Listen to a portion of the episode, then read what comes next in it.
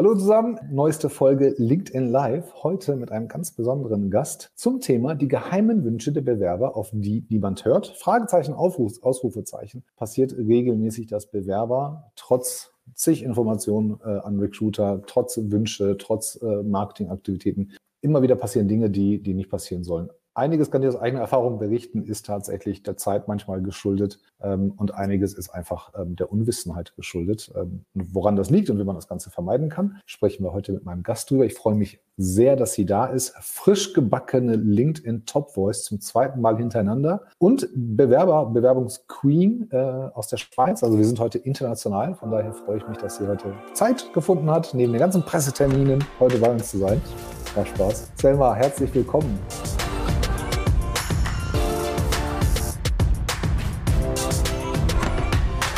Herzlichen Glückwunsch zur, zum Top Voice. Zweimal hintereinander ist echt eine Leistung.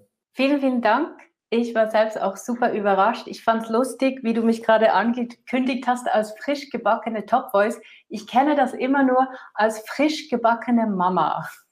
Und ja. da sind wir schon beim Thema.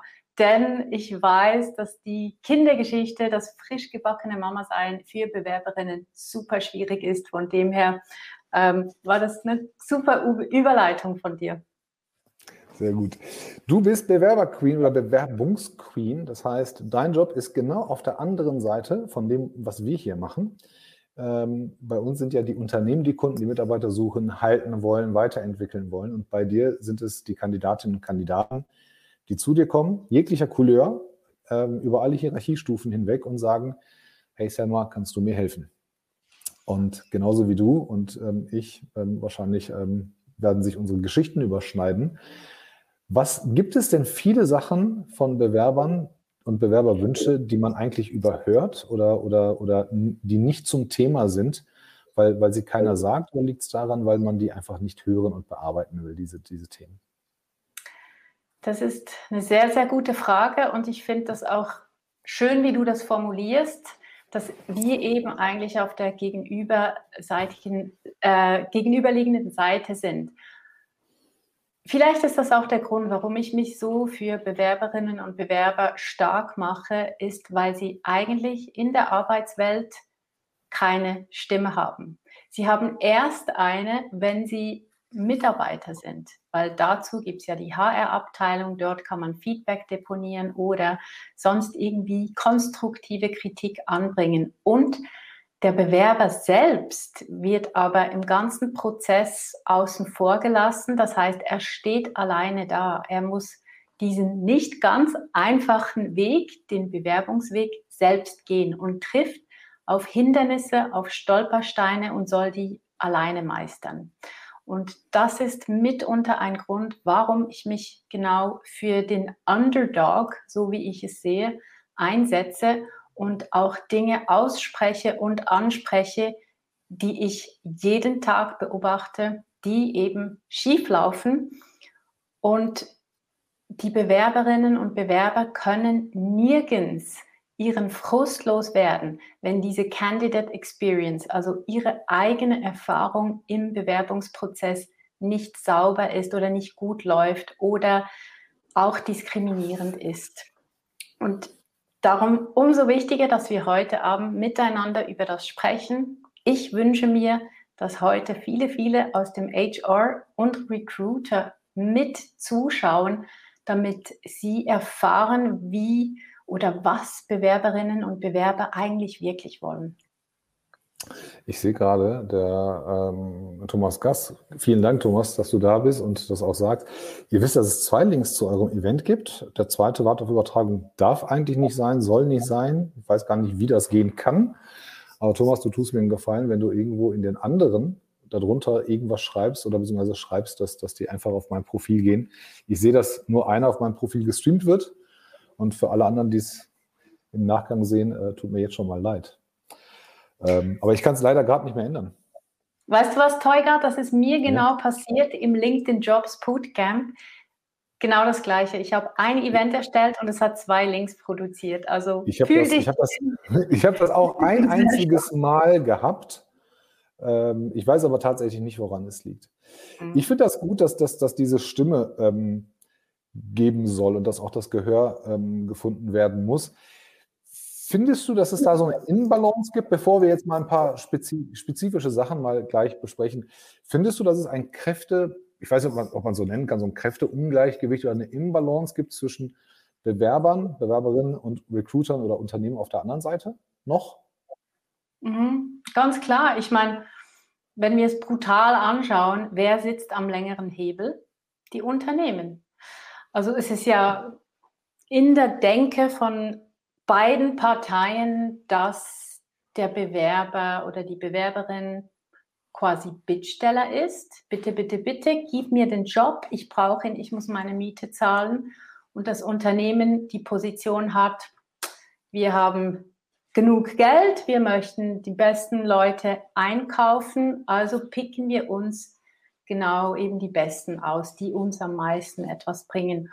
Und so entsteht eigentlich dieses Ungleichgewicht was ich auch beobachte, ist, dass das natürlich Einfluss hat auf die Augenhöhe mhm. zwischen dem Unternehmen und den Kandidaten. Und hier liegt für mich das Gold begraben, wie Unternehmen sich heute aus der Masse an Unternehmen Arbeitnehmer, äh, Arbeitgeber abheben können. Also diese Attraktivität, von, von der viel gesprochen wird, wie kann ich ein attraktiver Arbeitgeber sein? Und das fängt ganz am Anfang des Stellenbesetzungsprozesses an mit der Art und Weise, wie ich neue Mitarbeiter in mein Unternehmen hole.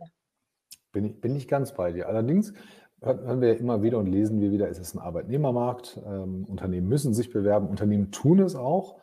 Ähm, die Aussage, sie picken sich die Besten raus, finde ich jetzt gar nicht so schlimm, ähm, wenn ich jetzt in ganz großen Abständen Positionen besetzen muss und nicht so viel Bewegung habe, dann finde ich das schon ganz gut, wenn man tatsächlich hingeht und sagt, ähm, wir brauchen jetzt zwei neue Mitarbeiterinnen und Mitarbeiter und äh, haben sich 20 Leute beworben, alle ganz gut und wir suchen uns daraus den Besten aus. Das ist natürlich Angebot-Nachfrage gesteuert. aber es gibt auch viele andere Jobs, wo es halt nicht so ist. Ja, im, im IT-Bereich zum Beispiel ganz klassisch äh, Automobilindustrie lechzt darunter und ähm, möchte tatsächlich da ähm, auch ganz attraktiv sein mit Caria, mit 42, mit was weiß ich, was es da alles gibt. Ähm, sehe ich tatsächlich nicht so das große Problem. Eher bei den, bei den Jobs, die vielleicht ähm, noch eine niedrige Qualifikationshürde haben. Das ja. Ähm, es gibt aber definitiv, und da bin ich absolut bei dir, viel attraktivere Wege und viel schönere oder kreativere Wege für Unternehmen, wie sie, wie sie sich nach außen darstellen können, wie sie ihre Arbeitsbedingungen kommunizieren können, wie sie um Mitarbeiter buhlen können. Ich finde es einfach nur schade, dass es tatsächlich ein Kräftegleichgewicht ist. Ja, die Abhängigkeit ist da. Unternehmen bezahlen das Geld, erwarten aber auch eine Leistung, Mehrwert, Skills, was auch immer. Und, und die Mitarbeiterinnen und Mitarbeiter möchten natürlich Geld haben. Aber wir sehen ja in allen Umfragen, und ich mache das so ein bisschen ketzerisch heute, Geld scheint ja nicht immer das Erste zu sein, was man will, aber es ist natürlich, beide wollen etwas voneinander. Äh, am Ende des Tages ist es ja nicht so, dass es eine einseitige Geschichte ist, sondern eine beidseitige Geschichte. Ähm, von daher finde ich es schade, dass es immer so ein Ungleichgewicht gibt ähm, und diesen Prozess kann man auch einfacher machen. Aber sollen wir mal, und jetzt kommen auch alle rein, guten Abend an alle, die da sind. Ähm, wir werden versuchen, auch auf alle Kommentare einzugehen. Was ist so eine der häufigsten Dinge, die von Bewerbern nicht gehört oder ignoriert werden? Fangen wir mal mit den etwas angenehmeren Sachen an und lass uns danach steigern. Also das, was ich am meisten höre und wo ich auch viel Potenzial sehe, aber auch Schwierigkeiten, ist, dass kein Feedback erfolgt, wenn es zu einer Absage kommt. Mhm. Ich weiß, für ein Unternehmen ist es ein Mehraufwand, Auskunft zu geben, warum hat es nicht geklappt. Da spielen auch ganz viele juristische Dinge mit rein. Man darf ja nicht irgendwie diskriminieren oder weiß ich auch was. Also die Unternehmen haben dort Angst, auch ehrlich zu antworten, weil sie juristisch nicht angegangen werden müssen. Aber Stichwort Wertschätzung in den vielen Umfragen, die ich mache, vor allem bei für Mitarbeitende, ist Wertschätzung ein Riesenthema. Und der Bewerber oder die Bewerberin erfährt null Wertschätzung, wenn sie eine Bewerbung einreichen und eine Absage bekommen. Diese Floskeln, vielen Dank, bla bla bla, wir haben Kandidaten, die ein besseres Profil haben, das ist nicht Wertschätzung. Und es wäre so wenig. Es bräuchte vielleicht nur einen Satz oder zwei. Echte Kommunikation, also echtes Danke sagen und hey, du hast dir mega Mühe gegeben mit deinen Unterlagen, aber darum hat es nicht geklappt. Das wäre so wenig und es wäre so ja. mächtig. Bin ich, bin ich bei dir, äh, haben wir uns tatsächlich jetzt auch vor kurzem selber dran erwischt, dass wir, dass wir den einen oder anderen einfach vergessen haben oder übersehen haben. Ähm, gebe ich auch zu, tut mir auch leid, aber ich empfehle selbst, und das machen wir auch, ähm, auch mal kurz anzurufen. Muss nicht lange sein, zwei, drei Minuten. Ähm, verstehe aber auch, dass große Unternehmen besonders ähm, die, die Manpower nicht haben. Aber ein Zeichen, irgendeins, also ob es ein Anruf ist oder ein Schreiben ist, was vielleicht nicht Standard ist, ähm, ist schon ganz gut. Besser wäre es natürlich, wenn man anrufen kann und zwei, drei Stichpunkte geben kann aus dem und dem Grund. Ähm, wenn es natürlich fachlich ist, dann ist es richtig gut. Und ähm, wo man auch sagen kann, hey, guck mal, wenn du das und das noch ein bisschen ausbauen kannst oder beim nächsten Mal drauf achtest, dann ist es ganz gut. Ähm, dann hat man auch so ein bisschen Feedback. Ist immer noch schlechte Laune, ist immer noch nicht alles cool, keine Frage, aber man weiß zumindest, es war nicht umsonst. Also so ein bisschen was bekommt man mit. Ich habe letztens von jemandem erfahren, was bei dem Unternehmen, was ich jetzt leider nicht nennen darf, ähm, hätte ich es nie gedacht, weil die am Markt sehr nah an den Menschen dran sind und eigentlich immer was machen und, und immer irgendwelche coolen Aktivitäten haben, dass sie sehr lange für die Reaktionen brauchen. Also sehr lange, um den Eingang der Bestätig äh, Bewerbung zu bestätigen, sehr lange, um das erste Interview anzukündigen, ob es telefonisch oder persönlich ist. Es dauert mehrere Wochen. Ich habe tatsächlich auch schon gehört, dass es mehrere Monate dauern kann. Wochen kann man jetzt drüber streiten. Ähm, wenn noch Weihnachten und sowas dazwischen ist. Aber Monate, wie, wie ist das bei euch? Wie, wie, unterscheiden wir uns zwischen Deutschland und Schweiz? Und ähm, hast du da ein bisschen Feedback zu? Das ist länderübergreifend ein Problem, nennt sich ja auch ähm, Candidate Ghosting. Das heißt, man wird einfach im Regen stehen gelassen und hat keine Ahnung, wie es um die eigene Bewerbung steht. Es ist ja auch so, das mit dem Anruf finde ich eine super Idee, aber immer wie mehr beobachte ich, dass auf den Stelleninseraten keine Kontaktpersonen mehr angegeben sind. Du kannst den Recruiter gar nicht mehr erreichen. Und ich habe schon einen Artikel geschrieben mit so einem Hack, wie man überhaupt an den Recruiter rankommt, mit so einem Tool, das E-Mail-Adressen ausfindig macht und so weiter. Aber ich finde, ich verstehe die Prozesse in Konzernen und in Großunternehmen. Das ist kompliziert, besonders wenn man mit einem HR-Business-Partner zusammenarbeitet oder mit einem eben Headhunter oder Personalvermittler. Da malen die Mühlen einfach langsamer, weil es über verschiedene Wege und Stationen gehen muss. Aber für den Bewerber, der sieht das nicht, der, der kennt Dem ist es ja egal. Dem ist es wurscht. Der findet einfach, hey, also jetzt im Idealfall, ich habe sechs Stunden in meine Bewerbung investiert, viel Lebenszeit und viel Mühe und, und habe mich richtig da eingearbeitet, schicke das Ding ab und es kommt nichts. Ist ja mhm. logisch, ist er frustriert. Und es, wie gesagt, es ist alles eine Frage der Kommunikation. Auch automatisierte Bewerbersysteme können mindestens einmal in der Woche so terminiert werden, dass eine Nachricht verschickt wird. Lieber Bewerber, Bewerberin, wir sind noch im Prozess. In einer Woche bekommst du ein Update. Auch wenn es automatisiert ist, der Text, die Copy kann man so schreiben, dass das Gegenüber sich nicht irgendwie wie, wie, eine, wie eine Nummer irgendwie in der Reihe fühlt. Mhm. Also Kommunikation ist alles. Eben, ja, also die ganzen ATS-Systeme, die geben heute richtig was her. Die sind alle sehr schlank und du kannst vieles automatisieren. Man muss sie halt bedienen können. Ähm, die, meisten, oder die wenigsten nutzen, nutzen die ganzen Features. Und, äh, aber das, was du sagst, äh, deckt sich tatsächlich auch mit dem, was, was Ingo schreibt. Äh, denkt, dass, dass auch die Manpower bewusst niedrig eingestellt ist und äh, man nicht den, nicht den Aufwand machen kann. Ja, ähm, die Wahrheit hat tatsächlich, äh, wie, wie Selma sagt, äh, ist ein externer Recruiter dabei, Ähm, ist der Hiring Manager mit involviert? Was, was kann er machen oder sie? Ähm, Gibt es Headhunter? Ja, nein. Gibt es ein ATS im Hintergrund?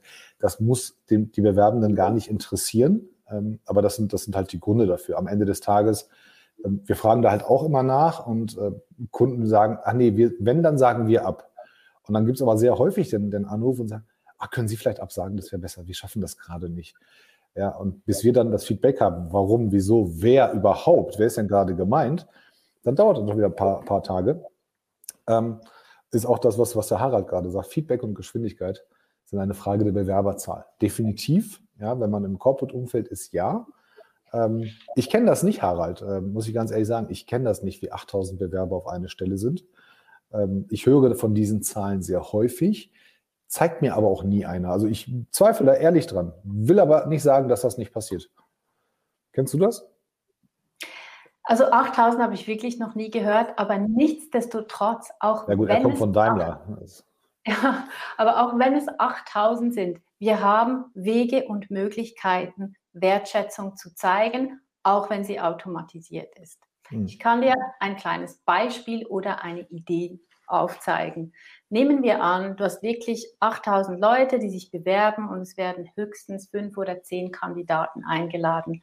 Anstatt die die, die es nicht geschafft haben, mit einer simplen E-Mail aus einem System abzuspeisen, von wegen tut mir leid, hat nicht geklappt, biete ihnen doch etwas an, biete ihnen zum Beispiel irgendwie eine Lebenslaufvorlage an oder keine Ahnung, irgendwie einen kleinen Online-Kurs, den du halt mal machst oder produzierst als Unternehmen wo du dann sagen kannst, hey, es hat nicht geklappt, aber schau mal hier, vielleicht helfen dir diese Tipps für deine künftigen Bewerbungen.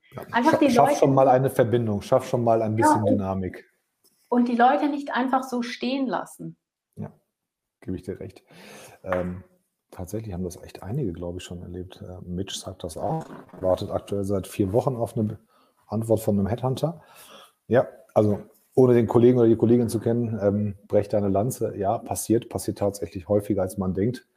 Ist jetzt im Dezember sehr häufig passiert. Da kann sich keiner von freisprechen. Wir haben auch länger gebraucht, weil einfach so viel noch zu tun war. Dann kommen alle und sagen, wir brauchen aber noch ganz schnell.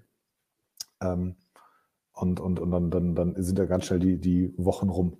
Lass uns weiterhopfen. Wir haben ja ein paar, paar andere Themen. Der Bewerbungsprozess. Ehrlichkeit und Fairness wir haben ja, wir sind ja beide bei TikTok und ich habe letztens noch eine Frage gestellt bei TikTok und ganz viele, natürlich ausländische Leute, äh, jung oder alt, haben mir geschrieben, es liegt an meinem Namen, es liegt an dem Bild, es liegt an, an meinem Hijab, ähm, äh, Hijab, an, an, an egal was, Hautfarbe, was auch immer. Und, und die Leute, die Leute sagen und haben mir auch schon teilweise Bewerbungen geschickt, also tolle Zeugnisse, tolle Erfahrungen, aber dann ähm, passt die Hautfarbe nicht oder, oder da ist ein Kopftuch oder der, der Mensch heißt Ali Osman, was weiß ich, dass sie sagen, es liegt an meiner Herkunft, an meinem, an meinem Namen. Dann gibt es ja auch noch Mann-Frau-Thematik ähm, auf dieser Ebene. Wie viel Feedback hast du von Kandidatinnen und Kandidaten über die Ehrlichkeit, Fairness und Transparenz von Bewerbungsprozessen? Also zu deiner Aufzählung Name, Alter, Geschlecht kommt noch zu jung, zu schwanger, was auch immer. Zu dick, zu, zu dünn, zu weiblich, zu männlich. Es gibt tausend Gründe. Ja. Das ist, das ist, ich finde, ein zweischneidiges Schwert. Bewerberinnen und Bewerber haben einerseits das Gefühl, wenn sie Absagen kriegen, dass es eben an etwas liegt, wie gesagt, der Name oder was auch immer, und nicht daran, dass sie vielleicht sich nicht so gut präsentiert haben oder dem, auf dem Lebenslauf nicht klar aufgezeigt haben, was sie mitbringen. Und dann schieben sie alle diese Absagen auf irgendein Kriterium, was aber nicht zwingend stimmen muss. Auf der anderen Seite ist es Fakt, dass wir Menschen Vorurteile haben. Die sind nicht mal bewusst. Man kann wirklich unbewusst eine Entscheidung treffen oder ein Vorurteil haben, wenn es jetzt um die Herkunft geht mit einem besonderen Namen. Ich meine, ich kenne das. Selma Kujast heißt, heißt auch nicht jede Schweizerin. Also ich bin, das ist ein türkischer Name. Und das ist so ein bisschen das Problem, dass wir da auf zwei Fronten eigentlich ähm, ja, haben beide Seiten wie recht, aber es ist halt schwierig. Also zum Beispiel jetzt, was der Name betrifft, was ich meinen Kunden und Coaches immer rate, die jetzt sagen, oh, ich heiße irgendwie Ali, weiß nicht was, schwieriger Name, keine Chance, dann sage ich, hey, das ist dein Name, mach ihn ganz klein auf dem CV, aber mach dafür die Jobausschreibung, also die Stellenbezeichnung ganz groß, dass das, man liest als erstes Product Manager und dann Ali, weiß nicht was. Also ich versuche so kleine Hacks mit auf den Weg zu geben, um diese Situationen zu umschiffen, aber solange am Anfang des Bewerbungsprozesses das Foto, der Name, das Alter, das Geschlecht ersichtlich ist, sind wir mit Vorurteilen konfrontiert. Ja. Wir sind am Ende des Tages sind wir Menschen und die meisten Bias oder kognitiven Verzerrungen sind tatsächlich, dass, dass Menschen Leute suchen, die so sind wie sie oder, oder generell eine vorgefertigte Meinung haben und im Recruiting- oder Bewerbungsprozess eigentlich diese eigene Meinung bestätigt haben wollen. Also ich bin competitive, dann suche ich jemanden, der competitive ist oder ich sage, hm, der ist aber unsympathisch und suche eigentlich nur noch nach Punkten, damit diese, diese nicht vorhandene Sympathie bestätigt wird. Mehr, was anderes will man in dem Moment nicht. Kann man daran arbeiten, kann man daran üben, ist jeder von, äh, ist niemand vor geschützt. Ähm, aber Recruiter sollten tatsächlich da permanent dran arbeiten. Aber der Hack ist ganz gut. So ein bisschen den Blick weg vom Namen. Das geht beim Namen, beim Bild geht's nicht vor einigen Wochen war die äh, Jansu Yapıcı Öztaş bei uns äh, im Stream, äh, Kopftuchträgerin, ähm, freiwillig sogar. Also wenn sie heute zuguckt, äh, sie, sie macht darüber selber Witze, freiwillig, kein, kein Mann und kein Vater hat sie gezwungen. Und sie arbeitet bei Fraunhofer Institut. Und hat, das, das ist nie ein Thema gewesen bei ihr. Also das gibt's auch. Es ist nicht so, dass Unternehmen immer sagen, wir wollen das nicht, aber ähm, und wenn man davon betroffen ist, dann ist so ein Hack ganz gut. Also schafft den Blick weg von dem, was triggern könnte und lenkt den Blick dahin auf, ähm, was, was, was vielleicht attraktiver ist oder ein Fokus ist, damit, damit diese Gedankenprozesse gar nicht ein, ein, eintreten können. Ähm, wir hatten ja so eine, so eine kleine, kleine Liste. Warum verlassen Mitarbeiter Unternehmen? Bei meiner Erfahrung ist es so, ähm, und für alle anderen, wir springen einfach, ähm, die Kommentare kommen immer rein, wir nehmen die auch dran. Ähm, aber das, das Thema Mitarbeiterverhältnis, ich hatte heute schon ein Gespräch im Unternehmen, das eine sehr hohe Fluktuationsquote hat, die ähm, tatsächlich nicht am Management liegt. Aber wenn wir so Umfragen machen, und du machst ja auch so viele äh, davon, und es sind ja immer die gleichen Sachen. Es ist ja nie das Geld oder sowas, es ist verstanden werden, äh, mir hört keiner zu, ich sehe keine Perspektive, ich spüre keinen Respekt, keine Wertschätzung. Es sind meistens Dinge, die eigentlich kein Geld kosten. Wenn es so einfach wäre, jemanden mit 2000 oder 5000 Euro zu halten, dann würden das ja viel mehr Unternehmen machen. Aber es sind genau die Dinge, die kein Geld kosten und trotzdem werden diese Dinge nicht genutzt. Das ist meine Erfahrung. Wie ist das bei dir? Wie ist das bei deinen Coaches? Wertschätzung ist wirklich das A und O. Und das ist ja auch der Grund, warum ich mich so stark für den Bewerbungsprozess auf Augenhöhe einsetze, weil wenn er auf Augenhöhe stattfindet, dann ist Wertschätzung und Respekt gegeben. Ich kann wie nur von mir selbst sprechen, von meiner Erfahrung, als ich angestellt war. Und hier ist für mich die Wertschätzung quasi das Lebenselixier damit ich gerne arbeiten gehe. Weil wenn die fehlt, dann ist einfach keine Leidenschaft mehr da. Und das ist echt schwierig, wenn jetzt du einen Vorgesetzten hast, der A, dich nicht wertschätzt oder B, es auch nicht zeigen kann. Also auch wenn er es tut, aber es nicht zeigen kann. Mhm. Von dem her erstaunt es mich nicht, dass besonders bei den Angestellten Wertschätzung ein großes Thema ist. Bei meinen Coaches beobachte ich, dass sie zwar von den Umfragen her weiß ich, dass Bewerberinnen und Bewerber sich von einer tollen Unternehmenskultur begeistern lassen, aber dass es zu fast 80 Prozent an der also Gehaltsfrage scheitert. Ich mache, also ich es ist schon so oft vorgekommen, dass sie wurden eingeladen zum Vorstellungsgespräch, alles super, tolle Aufgaben, aber die Gehaltsvorstellungen sind diametral auseinander. Und das finde ich echt schade. Und da wären wir schon für mich bei einem Hauptpunkt. Bitte setzt die Gehaltsangaben in die Stellenanzeigen. Da würde so viel Zeit und Energie gespart werden. Ja, und du hast mir den Tipp ja auch gegeben, wenn ich hier Job of the Weeks poste, ähm, gebe ich, dir, geb ich dir recht. Hat aber auch immer einen Nachteil. Muss ich ganz ehrlich sagen. Und ich kann, und da muss ich auch eine Lanze für Unternehmen brechen, es gibt nun mal Jobs, wo du das Gehalt am Anfang noch nicht besprechen kannst, ähm, weil man auch sich vielleicht nicht noch nicht den Überblick verschafft hat und so weiter. Ich will aber auch, und das erwarte ich von guten Kandidatinnen und Kandidaten, dass sie sich selber auch schlau machen. Und du weißt mindestens genauso gut oder besser als ich, dass es da teilweise Gehaltserwartungen gibt, wo ich sage, wofür? Wie rechtfertigst du das? Das ist noch nicht mal, also bleiben wir im BI-Umfeld zum Beispiel oder, oder in, bei, bei Management Consultants. Ein Management Consultant hat einen Tagessatz von 1500 Euro, kann 120, 130 Tage im Jahr ähm, im, Tagessatz arbeiten. Wenn du das hochrechnest, dann hast du am Ende des Tages einen Umsatz. Und wenn du da, davon, davon muss, das, muss der Mitarbeiter bezahlt werden, Lohnnebenkosten, Equipment, soll auch ein bisschen was fürs Unternehmen übrig bleiben. Wenn ich dann die Gehaltserwartung der Kandidatinnen und Kandidaten dann dagegen rechne, denke ich mir, wow, das Unternehmen investiert, also zahlt, gibt den kompletten Umsatz in dich ab oder soll den abgeben, soll noch was darauf zahlen. Ähm, und, und zu der Gehaltsangabe in der Stellenanzeige, ja, ist eine gute Idee, führt aber, das habe ich jetzt beim eigenen Leibe gespürt und, und gemerkt, führt aber auch oft dazu, dass Leute sagen, hey, cool, finde ich total, total gut, ähm, komme ich später drauf zurück. Ähm, suche mir aber erstmal äh, etwas, was noch ein bisschen besser bezahlt ist. Und die reden dann nicht von ähm, 5.000 oder 10.000 Euro. Also wir haben jetzt die letzten Wochen, glaube ich, keinen Job gehabt unter 60, teilweise auch, auch an die 90, 100.000 Euro, die wir gepostet haben. Und dann noch zu sagen, hm, cool, halten wir das mal warm.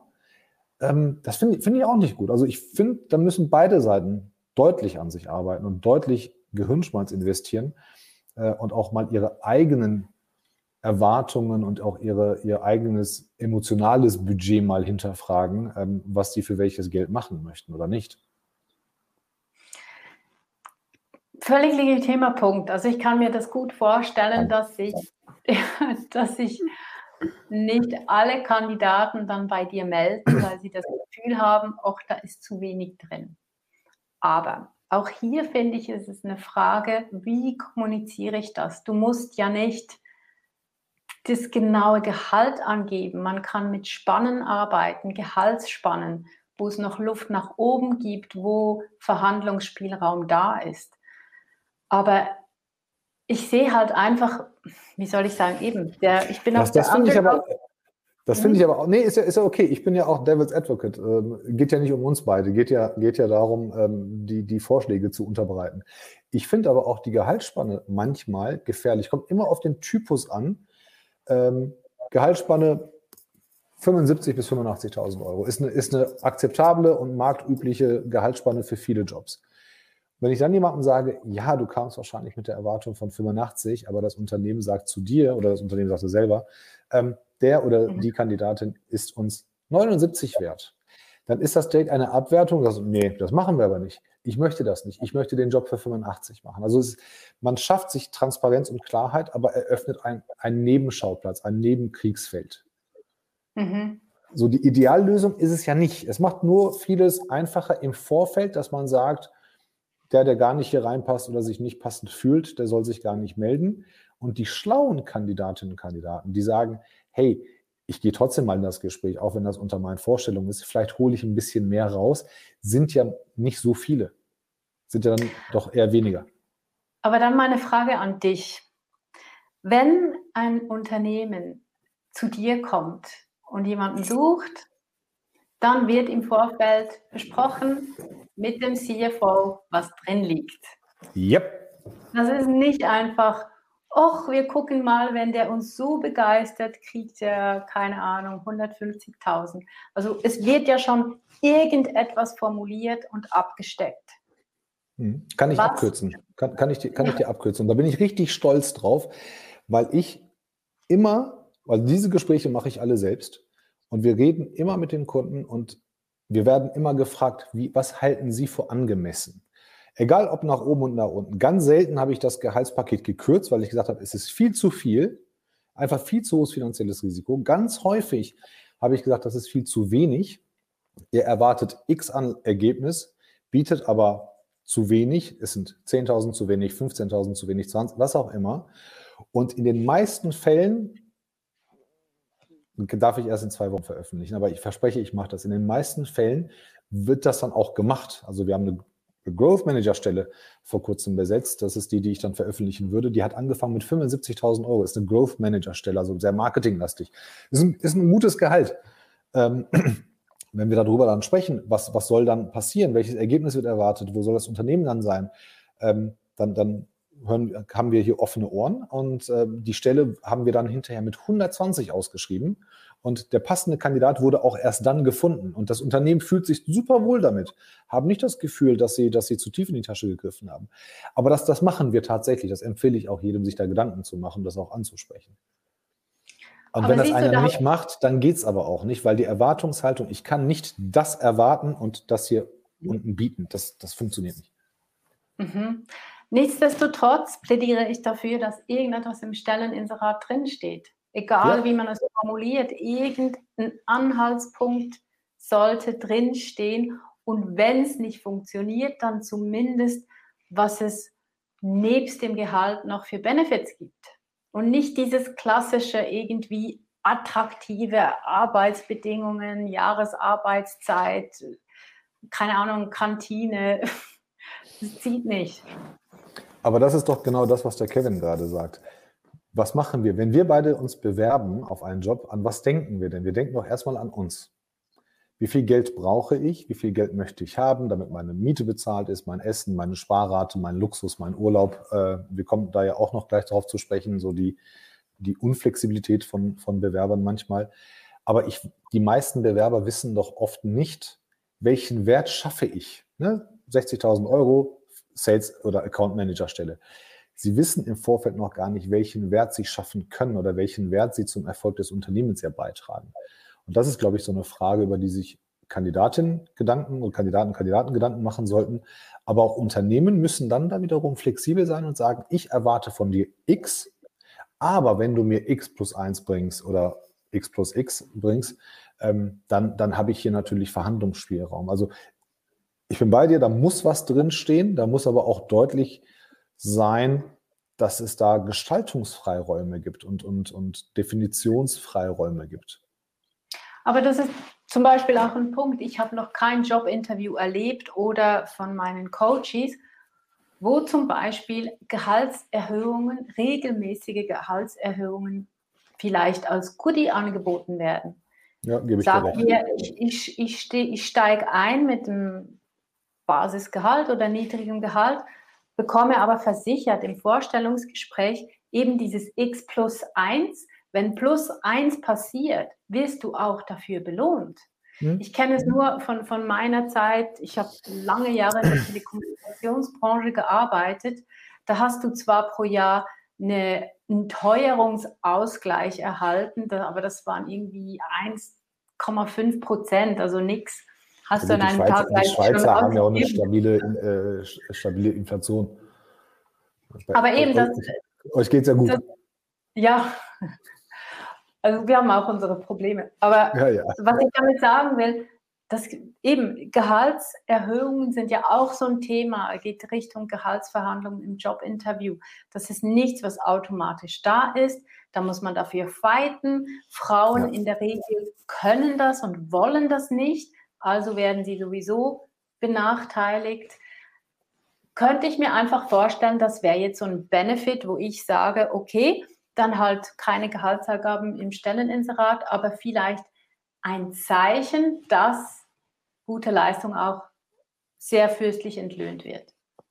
Okay, also Gehaltsangabe unter Umständen rausnehmen, aber deutlich machen, dass das bei Performance ähm, ähm übertreffen oder Leistungsübertreffen und Übererfüllung tatsächlich finanzieller, ja gut, mit einem Bonus ist es ja dann nicht gemacht. Wir wollen es ja dauerhaft mhm. haben. Äh, man könnte aber auch einen Teil des Bonuses in eine ein-, zweijährige Gehaltserhöhung reinpacken. Der Matthias sagt, äh, ich weiß oft gar nicht, wie, wie Gehälter zusammengestellt werden. Es oft, man hat das Gefühl, dass es oft Willkür ist. Kann ich dir sagen, Matthias? Ja, ist oft tatsächlich so. Ähm, kann, man, kann man aber auch gegen arbeiten, aber auch Kandidatinnen und Kandidaten können sagen, nein, ich denke, ich verdiene x tausend Euro aus dem und dem und dem Grund. Aber in der Regel gibt es irgendwelche Benchmarks. Ich weiß auch nicht, wer die immer macht. Ähm, aber was machen wir denn mit sowas hier? Was machen wir denn mit, mit Daniel Pranske zum Beispiel, der bei der Deutschen Bahn Recruiter ist, einer von 800, und sagt, Entschuldigung, das war es nicht, äh, hier, Tarifgehälter. Ist das, ist das ein Fehlerkonstrukt in sich, dass man sagt, hey, wenn du das Gehalt haben willst, dann darfst du nicht dahin gehen, wo ein Tarifvertrag äh, angeboten wird? Oder, oder ist das eine Sache von Unternehmen, wo man sagt, kompensiert das doch bitte mit anderen Sachen? Also ich finde Tarifgehälter, ich bin mir nicht ganz sicher, ob das dasselbe ist in der Schweiz. Also wir haben, ich weiß nicht, was ihr unter Tarifgehältern versteht, ob das das ist, das sind so fixe Klassen und Stufen und da bist du einfach drin. Meistens, wenn das eine öffentliche Institution ist oder irgendwie so ein Beamtenstatus, genau. Gibt es, gibt es in öffentlichen Einrichtungen, gibt es aber auch zum Beispiel die Deutsche Bahn hat das oder, oder die genau. Metallindustrie, genau. da gibt es äh, den Metallertarif und so weiter und so weiter, je nach Branche und, und Klasse äh, gibt es fixe Stufen und da kommst du mhm. automatisch rein. Fertig. Genau. Und ich finde, ich finde, da muss man, da muss man schon sehen, ich kenne viele, die gerne einen Tarifvertrag ähm, eingehen, weil er auch ein gewisses Risiko minimiert. Mhm. Also eine Unternehmung in der Privatwirtschaft, die kann hops gehen, die kann Konkurs gehen, was auch immer. Und beim Staat oder bei uns sind es die Kantone, da ist ziemlich Safe Play. Das heißt, du bist Gut, wenn dort. Man nicht in Griechenland abgedeckt. ist ja. ja, genau. Du bist abgedeckt und du weißt haargenau mit, es gibt ja Erfahrungsstufen. Je mehr Berufserfahrung rutschst du automatisch hoch. Und viele Menschen brauchen das und möchten das auch. Von dem her finde ich das legitim, ist risikofrei, aber wie gesagt, in der Privatwirtschaft, wie ich sie nenne, hast du natürlich viel mehr Spielraum. Was ich nicht immer ganz fair finde, weil es eben besonders die Frauen betrifft, die nicht gut verhandeln können. Also ich glaube, ihr Männer macht das ziemlich gut und dadurch halt vielleicht auch benachteiligt werden. Ach, da komme ich zu der, zu der nächsten Frage, wie die äh, Verhandlung ablaufen soll. Aber ja, Daniel, Dan Tarifgelder, ja, gebe ich dir recht, Gehaltsgerechtigkeit. Würde jetzt mich wundern, wenn man da auch noch äh, zwischen Mann und Frau Unterschiede macht, aber kann ich mir nicht vorstellen. Das ist ein deutsches Thema. Ähm, also in anderen Ländern redet man eigentlich relativ offen über Gehälter. Erschreckend oder, oder mich freut es, dass alle mit uns ganz offen über Gehälter sprechen, sowohl Kandidatinnen, Kandidaten als auch Unternehmen, aber nicht miteinander. Ähm, aber es ist keine Ü40-Thematik, Matthias, nur damit ich ähm, mich als also 42-Jähriger oute. In der Schweiz wird nicht über das Gehalt gesprochen, auch nicht innerhalb eines Teams. Und das finde ich schwierig. Ich verstehe es, weil wenn ich die gleiche Arbeit mache wie mein Teamkollege, habe die gleiche Ausbildung und verdiene aber sehr viel weniger als Frau, dann macht mich das sauer. Habe ich Gott sei Dank noch nie gehabt, würde ich auch nicht akzeptieren. Also wir haben noch nie einen Kunden gehabt, der gesagt hat, wir zahlen 100 bei einem Mann und 80 bei einer Frau. Würde ich auch nie akzeptieren. Was ich aber weiß, und das, das regt mich auch auf, dass das Frauen ähm, tatsächlich sagen, oh, so viel zahlt das Unternehmen, das ist aber viel. Ich weiß gar nicht, ob ich dann den Job kriege. Also dieses Unterwert verkaufen und seinen Wert, seinen Input ähm, als nicht wertvoll ansehen, das habe ich Schwierigkeiten mit, wenn Menschen an sich selber zweifeln und nicht das Selbstbewusstsein haben. Mir tut das dann leid. Mhm. Ähm, ich gebe dann auch richtig Vollgas, ähm, damit, damit die dann wirklich Knallgas in der Lunge haben und, und auch Dinge aussprechen. Und, ähm, aber es, passiert, es ist tatsächlich ein, ein weibliches, weibliches Thema. Ich weiß nicht, woran es liegt. Aber wenn wir schon beim Geld sind und in der Verhandlung sind, wer sollte denn das erste Angebot abgeben, wenn es noch nicht von vornherein klar ist, wie viel, mhm. wie viel die Stelle bezahlt? Nur noch ganz kurz zu den Personen. Schick die zu mir. Ich baue die auf, weil wenn die sich selbst bewusst sind, was sie alles zu liefern haben und was sie bieten können, dann ist das auch kein Problem, dass sie das annehmen, so viel bezahlt zu werden. Okay. Das mit der, mit der, wer macht den ersten Schritt?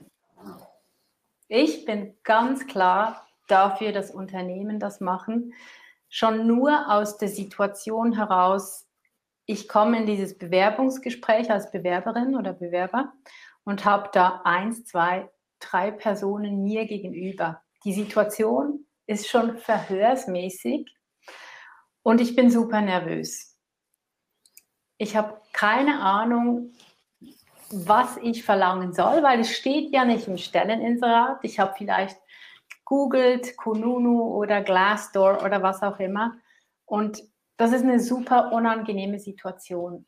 Und warum hilft das Unternehmen nicht oder die Recruiter, dass sich die Bewerbenden wohlfühlen und sagt einfach, was Sache ist?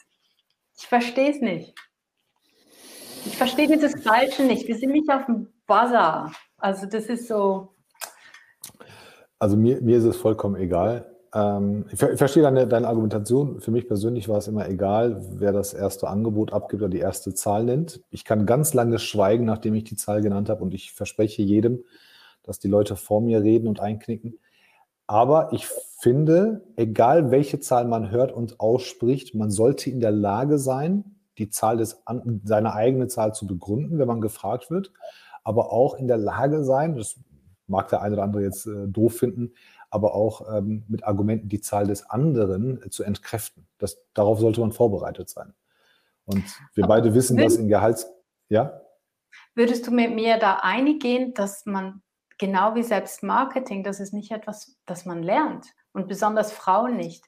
Also ich finde, das, das ist ich schon weiß nicht, ob man das, also ich weiß nicht, ob man das lernt. Vielleicht liegt es ja auch an meinem äh, kulturellen Hintergrund. Äh, also das. Hagener lernt man schon überall zu feilschen oder mal zu fragen, ob am Preis etwas geht. Ähm, mhm. Das mache ich, das mache ich sogar. Das. Ich mache das Doch. nie. Warte, Doch. ich gebe immer noch mehr. Es schadet ja nicht. Also es, es schadet ja mhm. nicht. Ne? Also wenn, wenn ich das Gefühl habe, dass eine Sache zu teuer ist, dann, dann frage ich nach und, und habe auch noch nie in meinem Leben einen Bewerber runtergehandelt und habe immer gesagt, pass auf, du, du willst 80, aber das Unternehmen bietet, bietet 100. Ähm, da war die Verwunderung immer groß, aber es ist nicht meine Aufgabe, runterzuhandeln und ich würde das nie verschweigen. Nur ich würde natürlich, und ich habe das für mich selber auch immer gemacht, habe hab eine Zahl genannt, habe die, hab die begründet und war auch in der Lage, die Zahl des anderen, wenn sie niedriger war, ähm, auseinanderzunehmen. Das kann man halt schön machen oder nicht schön machen, ist halt eine andere Frage. Deshalb bin ich mir gar nicht so sicher, wer zuerst die erste Zahl nehmen könnte, so, nennen sollte, weil ja es auch den Anker-Effekt gibt. Gibt ja auch so dieses, wer, den, wer die erste Zahl nennt, hat schon mal so den, den Anker gesetzt, ja, und, und den Rahmen ähm, gesetzt. Ähm, hat natürlich auch das Risiko, dass man dann sofort sagt, oh, danke, war zu viel. ist, ist nichts für uns. Mhm. Das, das kann natürlich auch passieren. Kann aber auch bei Bewerbern passieren, die sagen, ja, sorry. Äh, aber, aber sag, doch du mir, sag doch du mir, was, was ist das Motiv der Unternehmen, wenn sie den Bewerbenden zuerst eine Zahl nennen lassen? Was ist ihr Motiv? Was hoffen sie insgeheim, dass sie Boah. nicht so viel Gehalt zahlen müssen? Die, Fra die Frage, warum man einen Kandidaten zuerst nennen lässt, äh, sprechen lässt? Nee, warum das Unter ja genau, warum das Unternehmen zuerst vom Kandidaten wissen will, was er verlangt. Ich weiß es nicht. Ich kann mir aber vorstellen, dass es Feigheit ist ähm, oder, oder Angst ist, damit man zuerst eine Zahl hört und dann geht das Gespräch in so eine ganz komische Richtung, so, hm, ja, okay, haben wir aufgenommen und drei Tage später kommt dann so, sehr geehrte Damen und Herren, ähm, wir teilen Ihnen mit, dass wir uns für jemand anderen entschieden, weil die Fähigkeiten gepasst haben. Also, dass man da sich eine, eine Außen-, eine, eine Exit-Tür einbaut, könnte, könnte mir einfallen. Mir fällt ehrlich kein, kein spontaner Grund dafür ein, warum man ähm, den anderen ähm, aussprechen lässt. Ich habe damit auch kein Problem. Also, ähm, ich habe auch kein Problem damit, das sofort zu sagen. Äh, ganz besonders in Sales-Positionen, da gibt es ja mit Fixum und Boni ganz viele Konstellationen, dass ich dann sofort sage, pass auf, die Stelle ist mit 180 dotiert, davon 50-50 haben wir schon gehabt, wir haben schon 30, ne 40, 40, 60 gehabt, 80, 80, 20 gehabt äh, in, in dieser Liga. Und ähm, da sagen immer noch Leute, haben immer noch was zu meckern, wenn sie meckern wollen. Ungedeckelter Bonus, mehr Fixum, weniger äh, Fixum, besseres Auto, äh, was weiß ich, was es da alles gibt. Also ich kann dir sagen, das Gehaltsthema ist für meine Coaches einer der größten Pain Points. Ich habe sogar nächsten Dienstag den Frédéric Mathieu bei mir eingeladen. Frédéric Mathieu ist Verhandlungsexperte und unterstützt eben auch ähm, Bewerbende, wie sie die Gehaltsvorstellungen formulieren können. Und er wird nächste Woche bei mir im Live-Call sein mit meiner Wunschkandidatengruppe. Und ich hatte noch nie so viele Anmeldungen für diesen Live-Call. Das ist so ein brisantes Thema und ich wünsche mir einfach, dass Unternehmen das wahrnehmen, wie schwierig das ist für viele. Für den Teuger vielleicht nicht, aber für mich war das immer schlaflos. Gewinnt auch nicht jede Verhandlung. Also stößt auch ja. Menschen vor den Kopf, die dann sagen, äh, ich möchte das nicht. Mhm. Äh, das passiert auch. Aber, aber, aber das, das, das zieht wirklich. Also Jack Nasher, den, den ich sehr cool finde, und den Matthias Schranner ähm, in, in Verhandlungskünsten, ähm, das, das brauchen Menschen. Und äh, auch der, der, der Tipp von Sebastian, ähm, der dann sagt, über Gehalt, Geld und den eigenen Bedarf muss viel mehr gesprochen werden. Ich glaube, das ist tatsächlich weg von der schieren Zahl, einfach das auch begründen zu können oder erklären zu können. Erstmal für sich selber. Was brauche ich wirklich? Was möchte ich wirklich haben? Sondern nicht reingehen in das Gespräch und sagen, ah ja, ich guck mal, äh, wer mir gegenüber sitzt und vielleicht nehmen die mir die Qual der Wahl ja auch ab. Ähm, ich glaube wir müssen ehrlich sein zu uns selber und sagen, was möchte ich in meinem Leben erreichen, was möchte ich haben, was möchte ich verdienen, was möchte ich sparen, was möchte ich mir gönnen. Und, und dann kommt am Ende des Tages ein, ein Gehaltspaket raus. Ähm, und man sollte aber vorbereitet sein, wo, wo diese, diese äh, Line of No Defense ist. Also unter welcher Zahl muss ich aufstehen und gehen? Das, äh, ohne jetzt zu, vorwegzunehmen, die ganzen Themen. Ähm, aber darauf muss man vorbereitet sein. Das muss man, glaube ich, auch, auch selber für sich eingestehen. Also ich finde, man, es muss ja auch nicht immer Kohle sein. Es muss nicht immer Geld sein.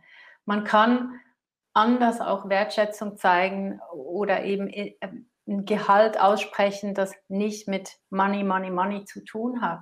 Sei es, dass man zum Beispiel Zulagen an die Kinderbetreuung oder gut, Geschäftsauto, ich bin jetzt nicht unbedingt ein Autofan, aber irgendwie ein cooles E-Bike oder keine mhm. Ahnung. Mhm. Es gibt andere Wege ähm, zu zeigen, dass man eben bereit ist, diesem Mitarbeiter möglichst das zu geben, was er sich vorstellt. Bin ich, bin ich bei dir. Also je nachdem, welcher Job natürlich, in welcher Gehaltsklasse, also ab, ab einer bestimmten Summe, irgendwo 60, 70.000 Euro, ist man eigentlich relativ sorgenfrei. Der Rest ist tatsächlich Bonus, Luxus ähm, im, im Leben. Und wenn es da an, an die Kita geht, an Sport, an Zuschüsse für andere Sachen, kann das tatsächlich auch viel mehr äh, in, in, in Euros ausmachen. Jetzt haben wir genug über Geld gesprochen. Welche Benefits fallen dir ein, die Mitarbeiter gerne hätten, aber Unternehmen gar nicht leisten können, wollen oder gar nicht wissen, dass, dieses, dass diese Wünsche da ist?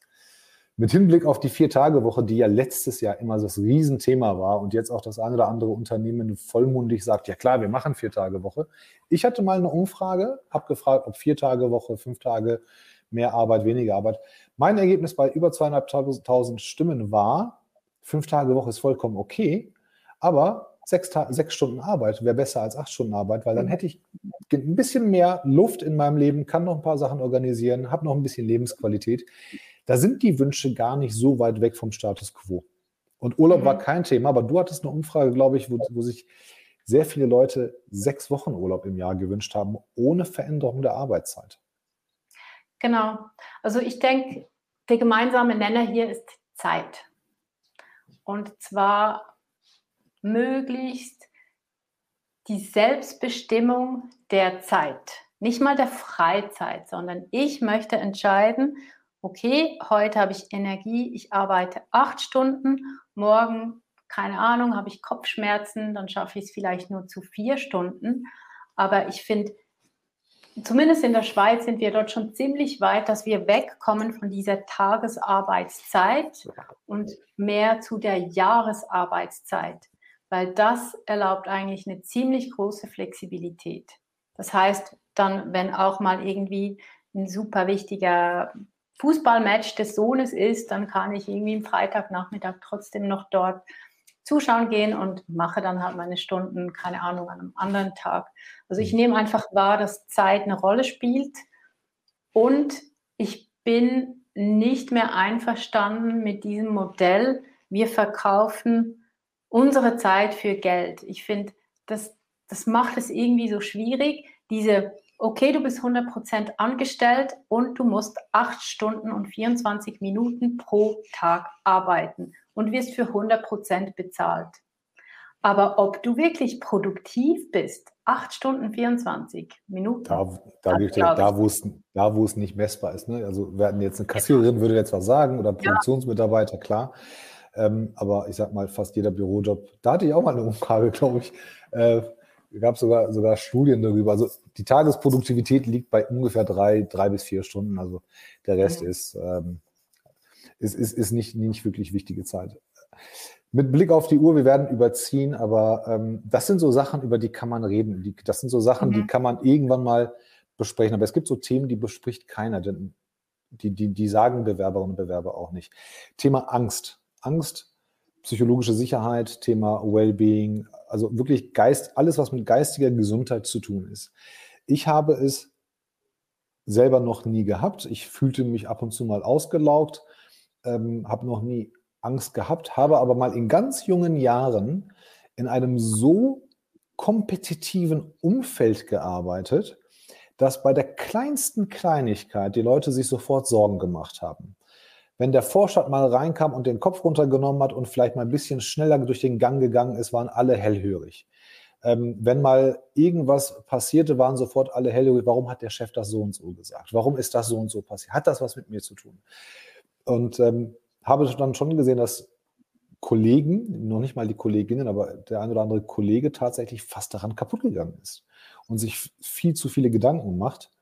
Gleichzeitig haben Menschen, glaube ich, auch Angst, und haben diese innere Barriere, ähm, das ist Arbeit. Hier hat mein Privatleben nichts zu tun. Hier hat mein, mein persönlicher Stress, meine Sorgen, meine Ängste haben hier nichts zu tun. Und ich finde es total wertvoll, dass man darüber sprechen könnte oder sollte, ähm, auch wenn es einen vielleicht persönlich nichts angeht. Aber ich würde mich freuen, wenn man sagen kann, hey, mir geht es gerade seelisch nicht gut oder ich habe Angst und ich möchte mich mitteilen. Oft reicht mitteilen. Aber Menschen fressen das in sich hinein. Hast du, hast du Erfahrungen? Sind das Sachen, die du, die du hörst? Weil ich habe das tatsächlich in letzter Zeit nicht sehr häufig, aber häufiger als vielleicht noch vor einem Jahr oder so ähm, gehört. Also ich habe hautnah Erfahrung damit, weil das war genau die Situation, die mich dazu gebracht hat, meinen letzten Job zu kündigen. Ich war am Limit, ich hatte zwei verschiedene Jobs und war noch selbstständig. Und ich habe gemerkt, das ist richtig viel, bin in ein Energiedefizit gekommen und wusste, wenn ich jetzt nicht handle, dann laufe ich, dann brenne ich aus. Ich bin dann zu meinem Vorgesetzten und habe gesagt, hey, schau, ich brauche jetzt eine Pause. Ich war dort 50 Prozent angestellt. Ich möchte auf 20 Prozent runterschrauben, damit ich mich regenerieren kann. Und er meinte, tut mir leid, geht nicht. Ich brauche dich 50 Prozent. Was habe ich gesagt? Meine Gesundheit ist das Wichtigste. Tschüss. Und habe gekündigt. Also kein Verständnis. Und was ich halt oft erlebe, jetzt bei meinen Coaches, dass es ähnliche Situationen gab, sie die Arbeitsstellen verlassen haben oder ihnen gekündigt werden, also sie gekündigt wurden und sie das Problem haben, wie beschreibe ich diese Lücke in, meiner, in meinem Lebenslauf, die auf, wie soll ich sagen, die aus gesundheitlichen Gründen stattgefunden hat. Kann auch sein, dass es ein Unfall war oder sonst eine Erkrankung, aber ich merke, Gesundheit oder eben Krankheit hat im Bewerbungsprozess bis heute keinen Platz. Und das finde ich tragisch wie ich mit meinen Coaches drüber brüten muss, wie kann man das jetzt formulieren, dass ich ein Jahr lang wegen Burnout nicht arbeiten konnte. Das ist, ist super tragisch. Workation sagt Wert. Ja, kann tatsächlich helfen. Einfach mal Tapetenwechsel und raus aus dem Alltag.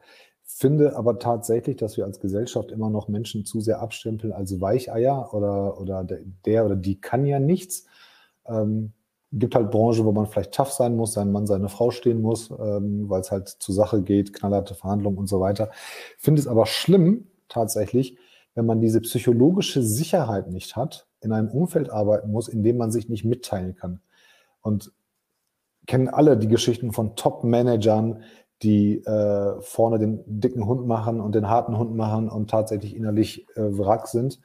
Ähm, aber aber das, das muss es halt nicht. Ne? Es ist relativ einfach, sich mitzuteilen.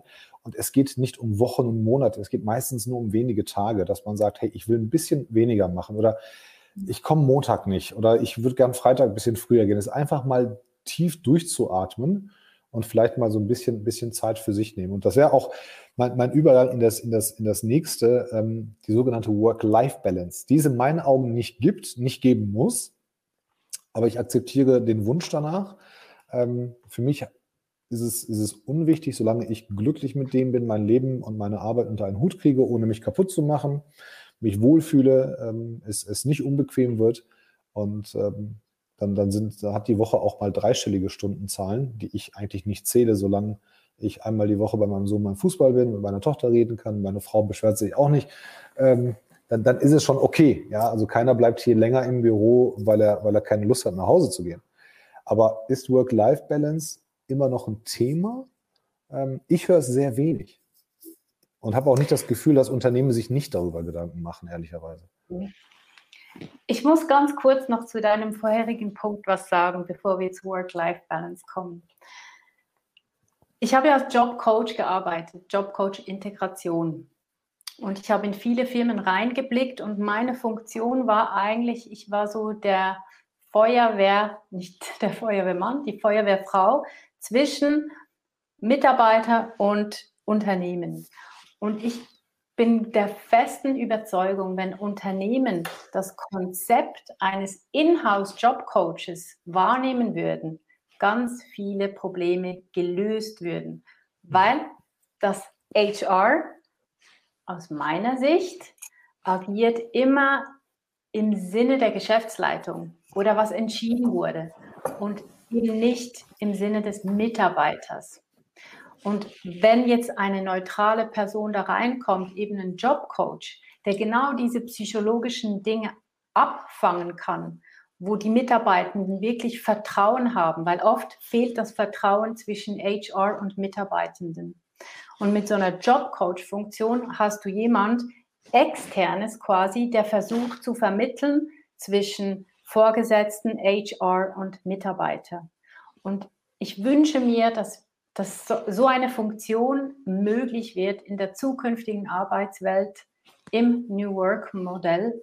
Also ich könnte mir vorstellen, dass da viele Kündigungen nicht ausgesprochen würden, viele wie soll ich sagen, schlechte Stimmung in Teams vermieden werden könnte. Das nur noch so ein kurzer Einschub ähm, zu dieser Würde man, also da, das kann man aber auch, bevor sich die ganzen Klein- und Kleinstunternehmen jetzt sagen, wer soll das denn bezahlen? Der muss ja oder diese Person muss ja nicht den ganzen Tag da sein.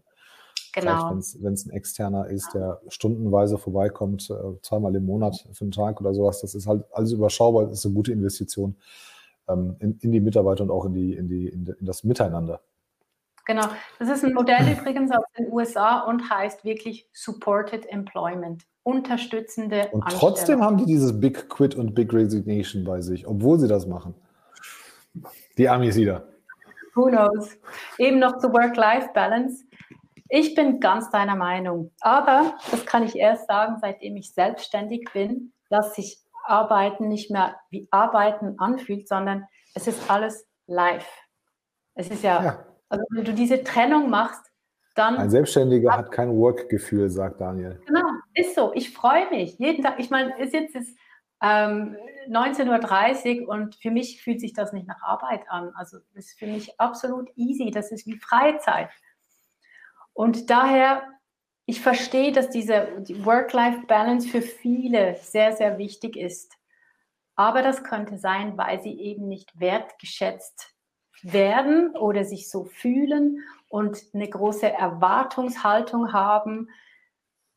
Von dem her, ich denke, dieses Work-Life-Balance-Gefühl wegzubringen, wird schwierig. Muss ja nicht. Also es, es, muss nicht weg. Es ist, es ist nicht nervig. Es wird halt, wie bei allen Themen, wird es halt dann nervig, wenn es nicht glaubhaft ist. Und wenn es ein Vorwand für irgendwas ist. Ne? Genauso die Diskussion, darüber haben wir nicht gesprochen, weil das flacht auch so ein bisschen ab, das ganze Remote und New Work-Thematik. Ähm, es gibt immer, es wird immer Leute geben, die, die versuchen werden, sich dahinter zu verstecken, damit sie nicht im Büro sind. Äh, es wird immer Geschäftsführer und Führungskräfte geben, die sagen, ach, der Mitarbeiter veräppelt mich. Ähm, aber man kann das halt definitiv, ähm, definitiv ähm, reduzieren. Hast du ein wichtiges Thema, wo du sagst, das muss gesagt werden, das wird nicht wahrgenommen oder wird gesagt und wird nicht gehört? Dann hau jetzt raus. Mhm. Frauen. Wir sind unter uns. Gut. Frauen werden einfach bis heute diskriminiert und benachteiligt, wenn es um die Kinderfrage geht im Bewerbungsprozess. Ich bin in vielen verschiedenen Communities und Gruppen unterwegs, auch auf Facebook in so einer riesigen Mami-Gruppe. Und was ich dort zum Teil lesen muss, erschüttert mich immer wieder. Frauen, die keine Kinder haben, werden haben Mühe, weil sie denken oder die Arbeitgeber dann das Gefühl haben, ah, die wird gleich schwanger.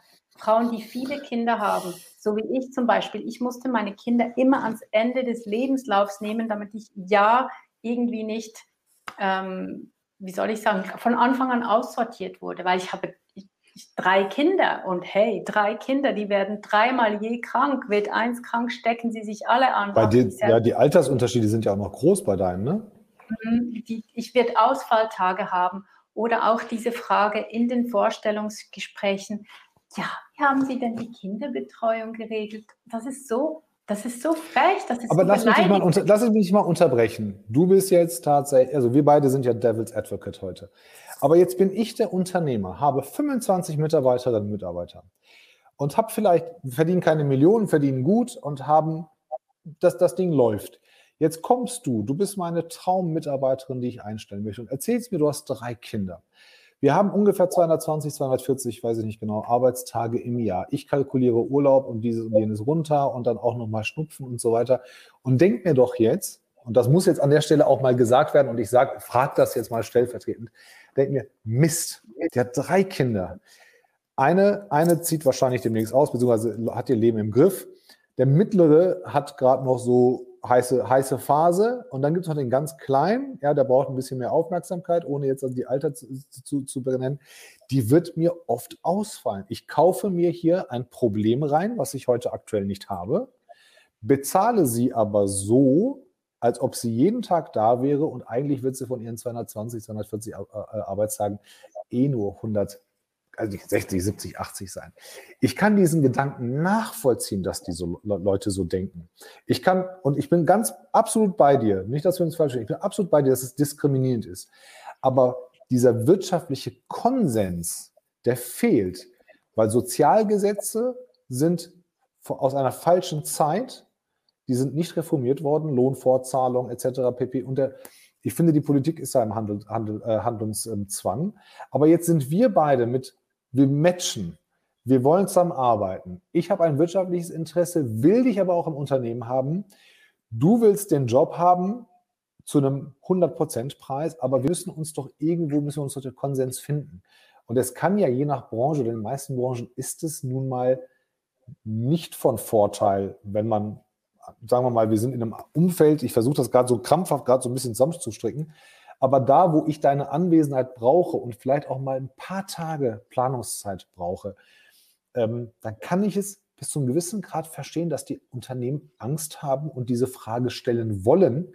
Und ich finde die Frage nicht schlimm, zu sagen, hey, ich will, dass du bei mir arbeitest, aber sag du mir doch bitte, dass du dafür gesorgt hast, dass diese ganzen Ausfallzeiten ähm, nicht, so, nicht so häufig vorkommen werden.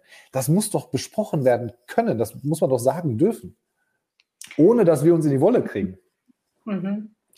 Zwei Dinge. Ich bin seit 2018 zu 100 Prozent selbstständig. Ganz, ganz kurz. Mhm. Und das hier lasse ich an, in dem Beispiel lasse ich das nicht gelten. Allgemein ja, klar, mhm. Väter können das auch. Mhm. Und es ist nicht, wir, wir helfen nicht nur mit, wie es der Michael gesagt hat, äh, damals in seinem grandiosen Post, es sind unsere Kinder, wir machen das von uns mhm. aus.